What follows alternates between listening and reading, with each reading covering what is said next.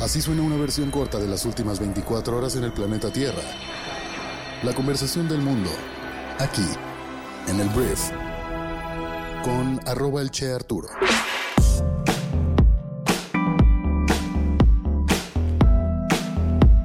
Muy buenos días, bienvenidas, bienvenidos a esto que es el brief para este miércoles 15 de marzo.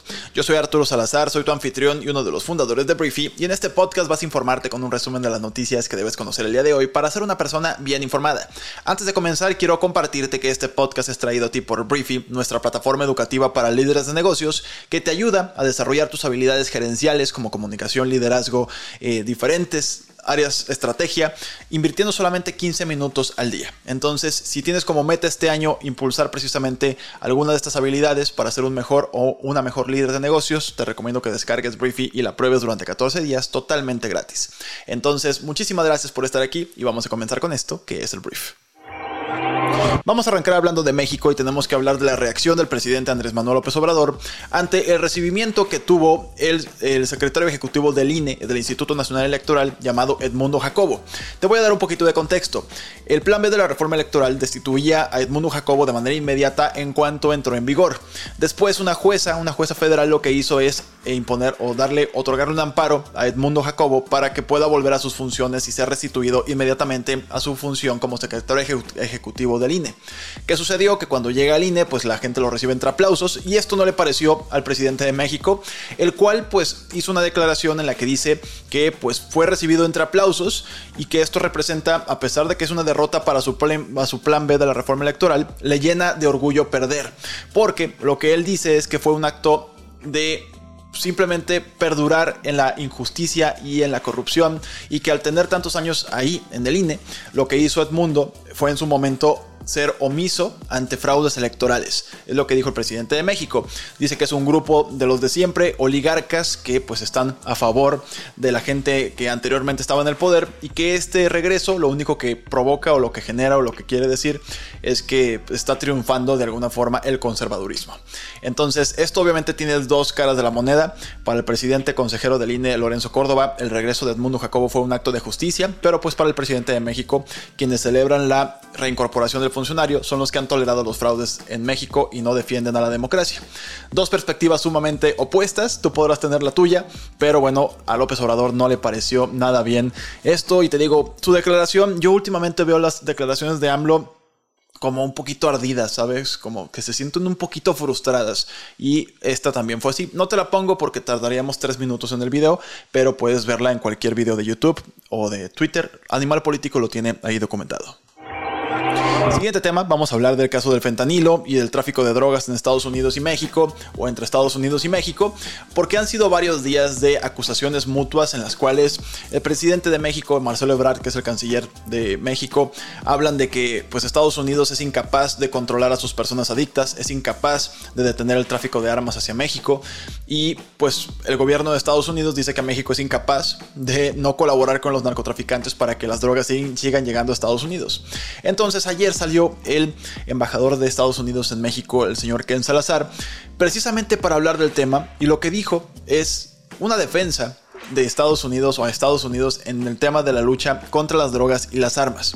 Básicamente vino a decir que se han estado invirtiendo muchísimos, muchísimos millones de dólares para controlar eh, el consumo, el tráfico y también la, eh, el tráfico no solamente de drogas, sino también el tráfico ilegal de armas. Y básicamente fue como la contrapropuesta o la contraparte de lo que dijeron originalmente el gobierno de México. Entonces, bien interesante, al final te digo, esto ya se tornó electoral, a ninguno de los dos gobiernos les conviene perder esta discusión mediática. Ojalá tuviéramos una discusión sobre resultados y no sobre esfuerzos por, parte de cualquiera de los dos gobiernos, pero no es el caso. Entonces, por lo pronto vamos a ver pues qué país se defiende más y deberían más bien empezar a colaborar un poquito más. Pero bueno, ese no es el caso. Ambos países hablando de esfuerzos, pocos de resultados. Ahora, vamos a hablar de un tema que la neta llamó mucho la atención el día de ayer, porque Ignacio Mier, que es el coordinador de Morena en San Lázaro, o sea, un diputado federal, eh, informó que las diputadas y diputados de su bancada van a destinar parte de su dieta, o sea, de su salario, para trasladar a ciudadanos al mitin convocado por el presidente Andrés Manuel López Obrador el próximo 18 de marzo. Entonces, pues dio mucha risa, porque de alguna forma es como estás diciendo literalmente que vas a usar tu salario, que son al final recursos públicos, para traer acarreados o para traer, bueno, no vamos a decirles acarreados vamos a decirle, personas que apoyan al presidente que pues van a ser transportados gracias a los diputados federales. Cuando le preguntaron a AMLO acerca de este tema, pues dijo que tiene conocimiento porque lo han hecho saber o se lo habían hecho saber varias diputadas y diputados, de que van a destinar parte de sus dietas para poder estar presentes y con ellos algunos de los compañeros que quieren venir también y que, aquí está el tema, solidariamente apoyan su traslado las y los diputados. Entonces, el tema de los acarreos, todos los políticos, cuando están del otro lado de, la cancha, cuando dicen, oye, hubo un meeting, todo el mundo habla de que, ah, es que trajeron acarreados. Históricamente, eh, que el PRI trae, trae, acarreados, que Moreno trae acarreados, que la marcha del INE trae acarreados, todo el mundo trae acarreados. A mí nunca me había tocado escuchar que diputados literalmente dijeran que de su dieta, que no es poca cosa, ahí te va la dieta diaria de los 201 legisladores que integran la bancada de Morena, suma cerca de 500 mil pesos y mensualmente son 14.8 millones de pesos su dieta. Tampoco ganan muy mal, entonces el tema es que van a donar parte de esa dieta solidariamente hablando para que diferentes personas vengan de diferentes partes del país al meeting, a la gran marcha convocada para apoyar al presidente de México, que va a ser en el mes, no sé cuándo es, de hecho, el 18 de marzo, aquí está. Ah, pues este fin de semana. Entonces, bueno, esto es, ¿es acarreo o es donación solidaria por parte de los diputados? Depende de qué lado estés, es tu postura. Vamos al siguiente tema. Tenemos que hablar, me parece, ya de sí, del resto del mundo y voy a empezar hablando del gobierno de Joe Biden, que ayer tomó una decisión que no sé si se vaya se vaya a concretar, perdón, pero me da mucho gusto escucharlo. El presidente de Estados Unidos emitió una orden ejecutiva para aumentar las verificaciones de antecedentes penales para la compra de armas de fuego. La Casa Blanca tiene el objetivo reforzar los controles de armas sin la participación del Congreso, que sigue muy dividido sobre el tema y hay mucho dinero en ese debate y también muchas posturas altamente ideológicas. Hay gente que genuinamente dice, sabes que todo el mundo debe tener derecho a portar un arma para poder defenderse. Y eso es algo que de hecho tal vez tú que me estás viendo o escuchando tenga esa perspectiva, de que pues sí, todo el mundo debería tener un arma para poder defenderse. Entonces el problema aquí es que esta, esta, ¿cómo se le puede decir? Esta poca... El hecho de que sea tan poco estricto que alguien pueda comprar un arma hace que mucha gente que no debería tener un arma tenga un arma. Entonces no se van a prohibir las armas ni mucho menos, pero Joe Biden emitió una orden ejecutiva para aumentar las verificaciones y esto no sé si en algún momento se puede impugnar, pero Estados Unidos avanza un poquito hacia el control de armas que creo que es muy necesario en un país que mueren muchas personas todos los días gracias o a pesar de los tiroteos. No, ¿cómo es? Sí, pues por los tiroteos que hacen todos los días en Estados Unidos.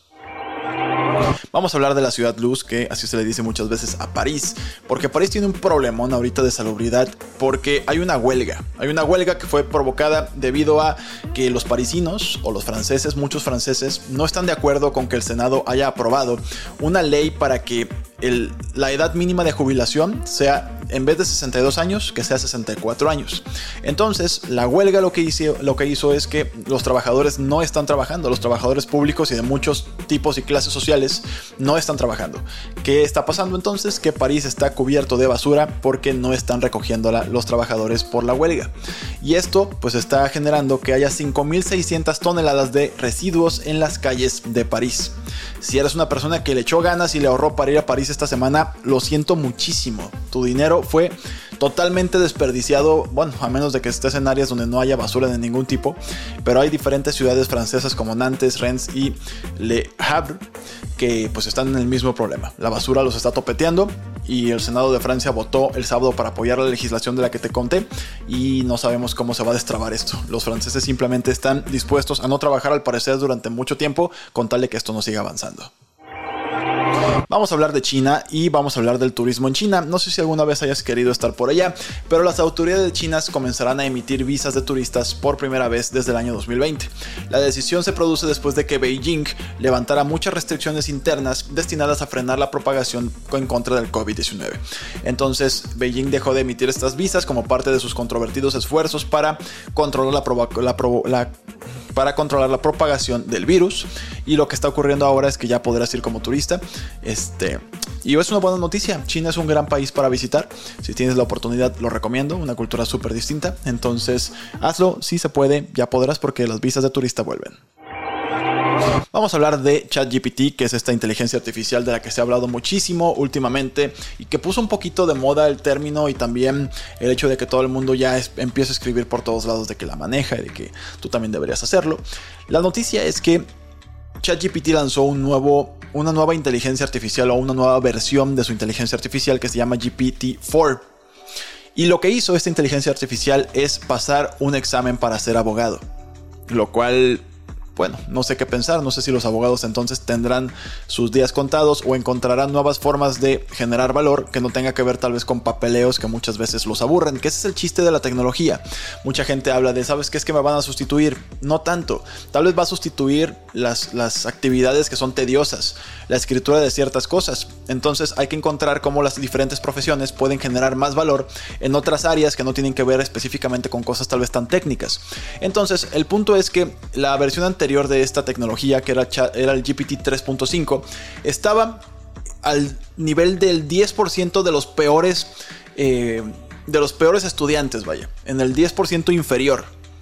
Y ahora, pues esta, esta nueva inteligencia artificial ya logró pasar el examen. Entonces, si eres abogado, te recomiendo que te acerques a esta tecnología. Estoy seguro que algo podrás explotarle y estoy seguro que tu chamba también va a ser más fácil y podrás generar valor de otra forma. Tal vez atención al cliente, no lo sé. Vamos a hablar de una tecnología pues muy antigua, pero que son de esas cosas que se ponen de moda por ser viejitas, que son los discos de vinilo. Son los discos grandotes que sí, son tal cual. Es que el otro día me decían, es que hay gente que te escucha que ni siquiera conoció los, los, CDs, ¿sabes? O sea, ya todo fue digital desde que nacieron. No compraron jamás un disco en, en un Mr. CD, en un mix-up, ¿sabes? No sé, más tiendas. Entonces, lo que ocurre entonces es que en Estados Unidos se compraron más discos de vinilo que CDs en el año 2022. Porque precisamente si vas a comprar un disco, pues te vas a lo retro. Además de que si es una calidad muy bonita, un disco de vinil se escucha muy bien. Ya hay obviamente plataformas muy fregonas que también te reproducen música a una calidad muy muy alta. El punto es que se vendieron 41 millones de discos de vinilo en los Estados Unidos en 2022 en comparación de solamente 33 millones de CDs. Pero si te pones a pensarlo, el número es bajísimo. 41 millones de discos. O sea, Estados Unidos tiene 300 millones de habitantes, un poquito más. Entonces ya nadie está comprando esto porque todo el mundo estamos montados en plataformas de streaming, pero la noticia es esa. Es histórico el hecho de que se compren más discos de vinilo que CDs en Estados Unidos. Vamos a hablar de deportes y voy a hablar de una barbaridad, de un animal impresionante en tema de goles que es el señor Erling Haaland. Que bueno, voy a hablar de la Champions League, que el día de ayer tuvo partidos de vuelta de octavos de final. Y lo que sucedió ayer es que el Manchester City le ganó 7 goles por celo, celo, por cero, a el equipo. ¿Cuál fue el equipo? Ah, ya, los Red Bull. El Red Bull Leipzig. Entonces, el tema es que esto fue súper escandaloso porque este Haaland metió 5 goles, 5 de 7 goles del Manchester City sobre el Leipzig. Entonces, algo bastante llamativo. Em, para que te des una idea del ritmo goleador que tiene este hombre, solamente jugó 62 minutos ayer y con eso metió 5 goles. Y de acuerdo con diferentes fuentes, Haaland solo ha necesitado 25 partidos para alcanzar la cifra de 33 goles en la Champions. Para poner el dato en perspectiva, este Ruth Bad, lo, lo logró en 38 juegos, Lionel Messi lo logró en 52 juegos, Robert Lewandowski y Kylian Mbappé en 53, Karim Benzema y Edison Cavani en 54 y Haaland lo logró en 25 partidos, 25 partidos, 33 goles de la Champions. Es una barbaridad lo que juega este hombre que por cierto se remora que ya no va a seguir en el Manchester City. No sabemos, se dice que va al Real Madrid.